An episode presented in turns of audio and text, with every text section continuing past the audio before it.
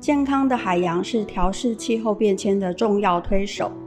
海洋提供氧气，透过封存和储存碳来调节气候，具备吸碳固碳的能力。然而，在过去四十年间，海洋吸收了全球百分之二十到百分之三十的碳排放，以及吸收了超过百分之九十因气候变迁所造成的热量。科学家相信，这让海洋暖化、酸化和缺氧严重的加速了，而且早已影响全球的海洋生态系。最首当其冲的就是珊瑚礁。色彩斑斓的珊瑚礁，它的颜色变化正好跟百年气候升温图成了对比。当升温图越呈现艳丽的红色，珊瑚就更加的苍白了。其实，适合珊瑚生长的海温范围是二十到二十八度 C，如果超出了这个界限，就会形成白化现象。而且，只要气候超过升温一点五度 C。百分之七十到九十的珊瑚就会严重白化，失去了珊瑚礁，将是海洋生态崩解的开始。许多的海洋生物将无容身之处，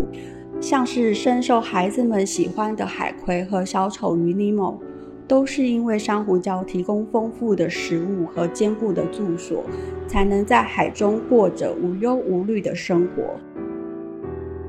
在地球上存活了超过四十亿年的海龟，经历过冰河时期气候的严酷考验，它们也都撑过来了。但是现在气候升温太快，居然使得雄龟的数量越来越少，因为海龟的性别取决于孵卵的时候沙子的温度。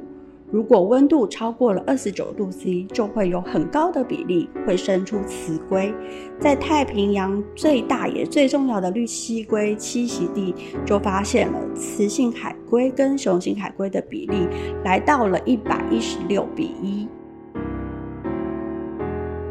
人类的每日饮食习惯也改变了海洋生态分子的组成，